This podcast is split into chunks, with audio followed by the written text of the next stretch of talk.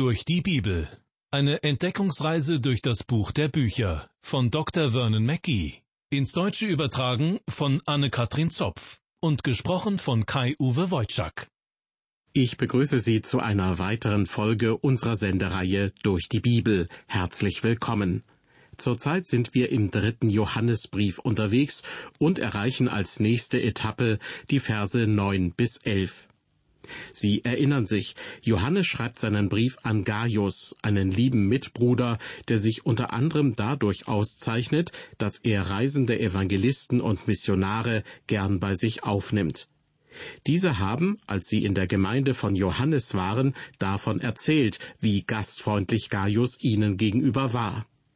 Aber jetzt ab Vers 9 geht es nicht mehr um Gaius selbst, sondern um einen gewissen Diotrephes, und er ist ein Mann von einem ganz anderen Kaliber.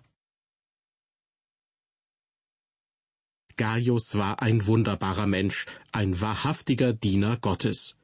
Deshalb verwendet Johannes in seinem dritten Brief auch die Anrede mein Lieber. Ich wünschte, ich könnte sagen, dass alle Männer in der frühen Kirche so gewesen sind. Aber leider trifft das nicht zu. Wir kommen jetzt zu einem anderen Mann, zu Diotrephes. Im dritten Johannesbrief, Vers 9, erfahren wir etwas über ihn. Johannes schreibt, ich habe der Gemeinde kurz geschrieben, aber Diotrephes, der unter ihnen der Erste sein will, nimmt uns nicht auf. Johannes hat seine Briefe vermutlich sehr spät verfasst, vielleicht erst nach der Offenbarung. Auf jeden Fall entstand der dritte Johannesbrief vermutlich am Ende des ersten Jahrhunderts. Zu der Zeit waren schon viele Menschen zum Glauben an Jesus Christus gekommen. Die Gemeinden wuchsen, und wir heute fragen uns, wie das damals wohl war in den ersten Gemeinden. Gab es dort nur Menschen, die ein vorbildliches Leben führten? Waren alle ein wunderbares Zeugnis für Jesus? Waren alle Glaubensgeschwister in der Gemeinde tatsächlich Vorbilder im Glauben? Nun, sicher gab es solche Menschen, Gaius muss einer von denen gewesen sein, die von Jesus Christus mutig Zeugnis ablegten. Aber dann gab es auch Leute wie Diotrephes. Er war ganz anders als Gaius. Er wollte vor allem eine gute Position haben. Deshalb heißt es in Vers 9, der unter ihnen, also unter den Christen in der Gemeinde, der Erste sein wollte. Gaius war für Johannes ein geliebter, wunderbarer Bruder, aber Diotrephes scheint eher eine Art Diktator gewesen zu sein. Er hat sich sogar gegen die Autorität eines Apostels verwahrt, gegen Johannes. Johannes hatte nämlich an die Gemeinde geschrieben, dass sie bestimmte Männer in ihre Häuser aufnehmen sollten. Darunter war auch ein herausragender Prediger des Evangeliums, der heute allerdings zu den unbekannten Heiligen zählt aber damals war er bekannt, Demetrius. Johannes hatte die Gemeinde gebeten, ihn aufzunehmen, aber Diotrephes wollte das nicht. Johannes schreibt, er nimmt uns nicht auf. Die Bibelübersetzung Hoffnung für alle drückt es noch ein bisschen klarer aus. Dort heißt es, er will nicht auf uns hören. Oder noch prägnanter die Zürcher Bibel, er erkennt uns nicht an. Wie bereits gesagt, bei den ersten Christen war Gastfreundschaft groß geschrieben. Petrus mahnt in seinem ersten Brief, seid gastfrei untereinander ohne Murren. Und auch Paulus ermahnt in seinen Briefen zur Gastfreundschaft. Wir wissen nicht, ob Diotrephes einer der Ältesten war oder ob er auch predigte. Aber er wollte nicht einmal die Prediger aufnehmen, die der Apostel Johannes empfohlen hatte. Und der Grund war, dass er selbst der Wichtigste, der Erste in der Gemeinde sein wollte. Sein Motto war wohl herrschen oder untergehen. Er wollte einfach alles auf seine Art haben. Die Folgen waren ihm egal. In Vers 8 hatte Johannes ausdrücklich gemahnt, aufrichtige Prediger und Missionare ins Haus zu lassen. Zitat Solche sollen wir nun aufnehmen, damit wir Gehilfen der Wahrheit werden. Ich möchte das einmal so ausdrücken. Wir haben als Kinder Gottes hier eine Pflicht. Wir sollen diejenigen unterstützen, die das Wort Gottes verkündigen, und zwar mit den Mitteln und Gaben, die wir bekommen haben. So haben es schon die ersten Christen gehalten. Diotrephes aber war anscheinend ein Mann, der den schönen Schein liebte. Vermutlich war er auch eitel wie ein Pfau und dazu noch übermäßig ehrgeizig. Es klingt, als sei er aufgeblasen und sehr von sich eingenommen gewesen. Und er liebte es wohl, wenn man ihn mit Pauken und Trompeten empfing. Er liebte den großen Auftritt. Das war also Diotrephes. Und Johannes bringt nun fünf Anschuldigungen gegen ihn vor. Erstens, er will unbedingt eine leitende Funktion in der Gemeinde innehaben. Zweitens, er hat sich tatsächlich geweigert, andere Christen aufzunehmen. Drittens, er spricht schlecht über die Apostel, davon ist in Vers 10 die Rede. Viertens, er hat sich geweigert, die reisenden Missionare aufzunehmen, vermutlich weil er lieber selbst lehren und predigen wollte. Und fünftens schloss er sogar diejenigen aus der Gemeinde aus, die Missionare in ihr Haus aufnahmen. Wir sehen also, dass Diotrephes der oberste Herrscher seiner Gemeinde sein wollte. Wehe, wenn jemand versuchte, sich gegen ihn zu stellen. Wenn es noch einen Pastor neben ihm gab, dann mein herzliches Beileid. Denn Diotrephes hat diesen Pastor bestimmt ganz unter seiner Fuchtel gehabt, damit er selbst weiterhin die erste Geige spielen konnte. Alles sollte auf sein Kommando hören. Diotrephes war sehr von sich eingenommen und stellte sich in den Vordergrund. Demut war offensichtlich nicht seine Stärke. Ich bin mir sicher, er hätte am liebsten alles selbst gemacht, am besten vielleicht sogar in der Gemeinde alles ohne Hilfe des Heiligen Geistes. Er hatte seinen eigenen Willen, war sehr selbstsicher und selbstzufrieden. Er war sich selbst genug. Und sicher war er überzeugt, dass er vieles am allerbesten kann so wollte er wohl auch lieber selbst predigen und hat deshalb Gastprediger und reisende Missionare abgelehnt. Ich habe das so ausführlich erzählt, damit Sie Vergleiche anstellen können. Denn in vielen Gemeinden gibt es auch heute solche Menschen wie Diotrephes. Leute, die die Gemeinde beherrschen möchten. In den Jahren, während ich Gemeindepastor war, habe ich genügend von ihnen selbst kennengelernt. Ich spreche also aus der Praxis. Ich habe Menschen kennengelernt, die eine sehr fromme Fassade hatten, aber eigentlich wollten sie ihre Gemeinde beherrschen. Ich habe beobachtet, wie es manchen von ihnen gelungen ist, eine Gemeinde nach der anderen zu zerstören. Gott sei Dank war das in den Gemeinden, in denen ich tätig war, nicht der Fall. Mal waren es Einzelne, manchmal aber auch mehrere Leute, die wie Diotrephes waren. Leute, die gern vorne standen und den anderen sagten, wo es lang geht. Das klingt vielleicht etwas hart, und das, was ich jetzt sage, klingt nicht viel freundlicher. Und zwar gibt es auch Leute, die meinen es gut, aber sie lieben es einfach, eine Gemeinde zu leiten, obwohl sie lieber die Finger davon lassen sollten. Sie stehen gern vor Publikum, aber nach meiner Erfahrung wissen sie oft erstaunlich wenig über die Bibel doch sie hören sich selbst gern reden. Manchmal saß ich auf dem Podium und habe mir solche Reden angehört, und ich muss sagen, ich habe mich geschämt. Denn manches, was gesagt wurde, war durch die Bibel nicht gedeckt. Oft hatte es mit dem Thema eines Bibeltextes überhaupt nichts zu tun, und manchmal war es einfach nur dummes Geschwätz. Der Grund war ganz offensichtlich. Es gibt Menschen, die sollten in der Gemeinde lieber schweigen. Paulus schreibt in seinem ersten Brief an die Thessalonicher, Kapitel 4, Vers 11, Setzt eure Ehre darein, dass ihr ein stilles Leben führt. In einer alten englischen Übersetzung heißt es, Study to be quiet. Auf Deutsch, lernt still zu sein.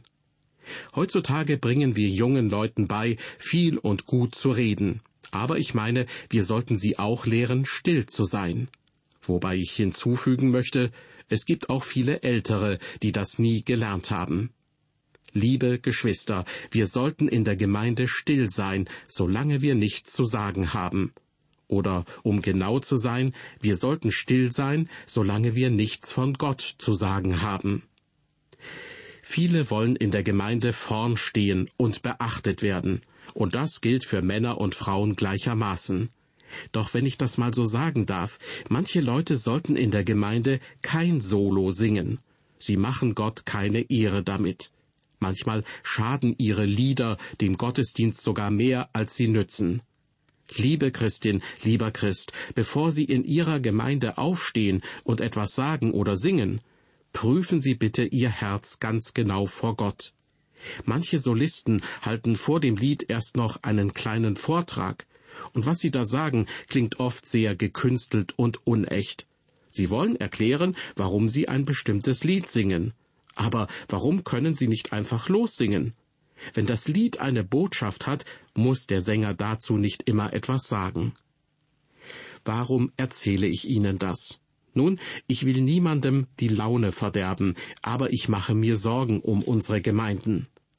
Einmal konnte ich irgendwo auf der Straße ein Team von Filmemachern bei der Arbeit beobachten.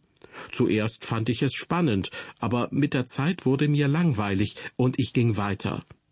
Die Filmemacher haben manche Szenen zehn oder fünfzehn Mal gedreht und waren noch immer nicht zufrieden damit. Als ich von dort wegging, dachte ich, ach, wenn die Christen sich doch wenigstens halb so viel Mühe geben würden mit allem, was im Gottesdienst geschieht, um dem Namen Gottes Ehre zu geben. Gott verdient schließlich das Beste, was wir zu geben haben. Es ist notwendig, dass wir ehrlich mit uns sind und unser eigenes Herz erforschen. Auch Pastoren und Prediger, Kirchenvorsteher und Musiker sollten dies tun. Liebe Hörer, warum sind Sie zum Beispiel in der Gemeindeleitung? Warum singen Sie als Solistin oder Solist im Kirchenchor? Stehen Sie gern im Mittelpunkt oder tun Sie das zur Ehre Gottes? Sicher braucht es einen Vorstand und wir brauchen auch Musik, wir brauchen Prediger, vieles wird gebraucht. Aber, und das ist sehr wichtig, prüfen Sie Ihr Herz, bevor Sie in der Gemeinde etwas tun. Denn Sie können eine Gemeinde kaputt machen, wenn Sie einfach nur der Erste sein wollen, wie Diotrephes.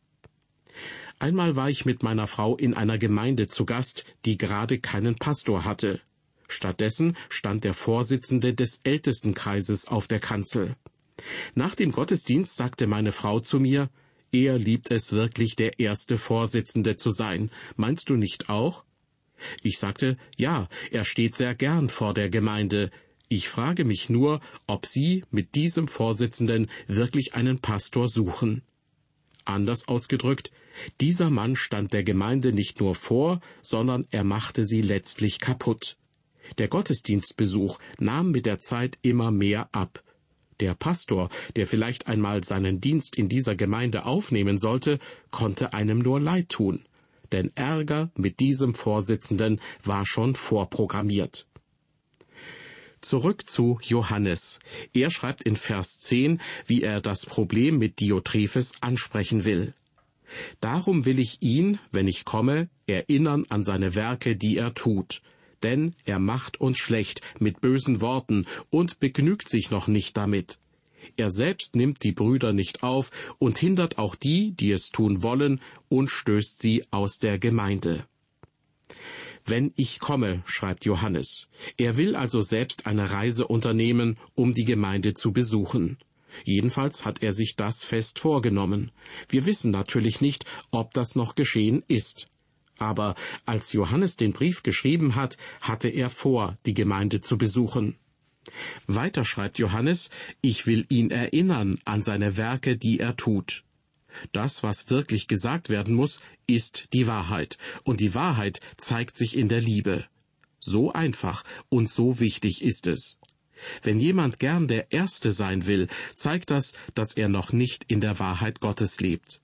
Die Frucht des Geistes nämlich ist Demut. Diotrephes aber war nicht demütig. Nun dürfen wir Demut nicht mit Schwachheit oder mit Feigheit verwechseln. Jemand hat einmal gesagt, Schweigen ist Gold, aber manchmal ist es auch nur gelb. Es wäre schlecht, wenn sich in der Gemeinde niemand traut, gegen jemanden wie Diotrephes die Stimme zu erheben. Mose wird in der Bibel demütig genannt, aber wenn er mit dem Volk Israel redete, klingt das für unsere Begriffe gar nicht so demütig. Er sprach mit der Autorität, die Gott ihm gegeben hatte. Auch Jesus war von Herzen demütig, und doch ging er in den Tempel und trieb die Händler aus. Ich finde, wir sollten ganz offen über dieses Thema reden, über das Reden und Schweigen, über Demut und falsche Bescheidenheit, über die Notwendigkeit, sich zurückzuhalten, aber im richtigen Moment auch mal den Mund aufzumachen. Wenn jemand unsere Gemeinde kaputt macht, dann sollte jemand anderes aufstehen und sagen, Lieber Bruder, liebe Schwester, setz dich bitte mal hin. Du verdirbst aus meiner Sicht den Gottesdienst. Du solltest nicht immer vorn stehen wollen. Du solltest lernen, demütig zu sein. Du solltest lernen, auch andere reden oder singen zu lassen. So wie Johannes schreibt, darum will ich ihn, wenn ich komme, erinnern an seine Werke, die er tut.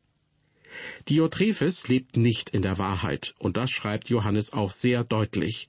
Zitat, denn er macht uns schlecht mit bösen Worten. Diotrephes versucht, den Dienst der Apostel zu untergraben, besonders den Dienst von Johannes.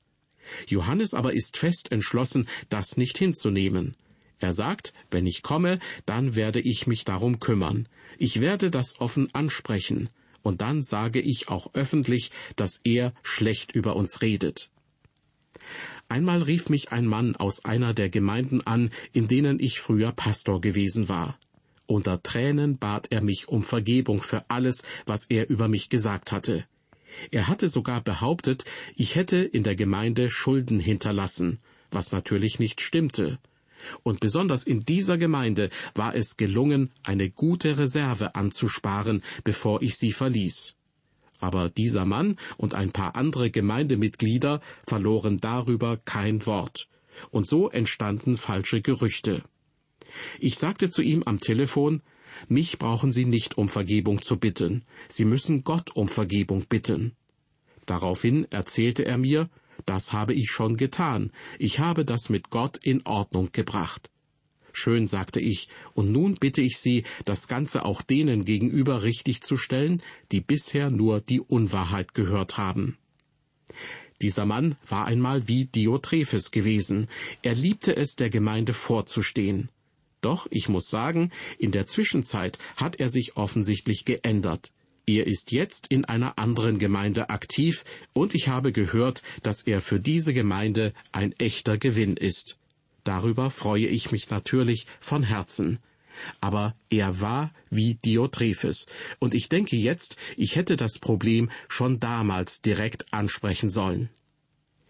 Johannes schreibt, dass er sich mit Diotrephes auseinandersetzen wird, denn Diotrephes verbreitete falsche Gerüchte. Und weiter schreibt Johannes, er begnügt sich noch nicht damit. Er selbst nimmt die Brüder nicht auf und hindert auch die, die es tun wollen, und stößt sie aus der Gemeinde. Das muss man sich einmal vorstellen. Er schließt diejenigen aus der Gemeinde aus, die Prediger auf Empfehlung eines Apostels in ihr Haus aufgenommen haben. Liebe Hörer, wenn man eine Gemeinde ruinieren will, braucht es nur einen solchen Mann. Das reicht schon. Leider gibt es heutzutage zu viele Menschen von dieser Sorte in christlichen Kreisen. Wir können Johannes den Apostel der Liebe nennen, aber Jesus nannte ihn Sohn des Donners, und ich glaube, dass es in der Gemeinde ein ordentliches Gewitter gab, als Johannes kam. Er hatte ja gesagt, er würde die Konfrontation mit Diotrephes suchen. Es ist wirklich traurig, dass viele Gemeinden die Konfrontation mit Leuten wie Diotrephes lieber vermeiden. Denn solche Leute ruinieren die Gemeinde, wenn man sie nur lässt. Diotrephes verweigerte also nicht nur den Predigern und Missionaren die Aufnahme, er versuchte sogar zu verhindern, dass andere aus der Gemeinde sie aufnehmen oder unterstützen. Bei Gaius hatte er damit keinen Erfolg. Er war ein treuer Gastgeber. Diotrephes dagegen brachte viel Streit und Verleumdung in die Gemeinde und fügte ihr damit großen Schaden zu. In Vers 11 schließlich zieht Johannes schon jetzt vor seinem geplanten Besuch in der Gemeinde eine Lehre für Gaius und ganz allgemein. Er schreibt, Mein Lieber, folge nicht dem Bösen nach, sondern dem Guten. Wer Gutes tut, der ist von Gott. Wer Böses tut, der hat Gott nicht gesehen. Für Johannes ist Gaius immer noch ein geliebter Bruder. Einen geliebten Bruder kann er ermahnen, und der nimmt die Mahnung auch an. Johannes ermutigt Gaius, weiterhin Gutes zu tun. Denn das ist ein Kennzeichen eines Gotteskindes, wenn jemand Gutes tut. Diotrephes aber hat Geschwistern im Glauben die Unterstützung verweigert. Er mag zwar viel von Gott reden, aber er liebt die Geschwister nicht. Also lebt er nicht in der Wahrheit und in der Liebe Gottes. Und so kann Johannes auch ganz klar und scharf schlussfolgern, wer Böses tut, ist nicht wirklich ein Christ. Ein solcher Mensch ist nicht wiedergeboren. Er lebt nicht in Gottes Licht. Er wendet sich nicht Gott zu. Er lebt nicht nach Gottes Geboten. Und deshalb sagt Johannes, er hat Gott nicht gesehen. Will sagen, obwohl er sehr wahrscheinlich viel von Gott redet, hat er keine Ahnung von Gott. Und vor allem, er hat keine persönliche Beziehung zu Gott. Das war eine weitere Folge unserer Sendereihe durch die Bibel. Im Mittelpunkt diesmal aus dem dritten Johannesbrief die Verse neun bis elf, in denen es um Diotrephes ging, der, wie Johannes es ausdrückt, der Erste in seiner Gemeinde sein wollte. In der nächsten Sendung lernen wir noch einen Prominenten der damaligen Zeit kennen, der heute fast vergessen ist, Demetrius. Und über den hat Johannes wieder mehr Erfreuliches zu sagen. Ich verabschiede mich nun von Ihnen, auf Wiederhören bis zum nächsten Mal.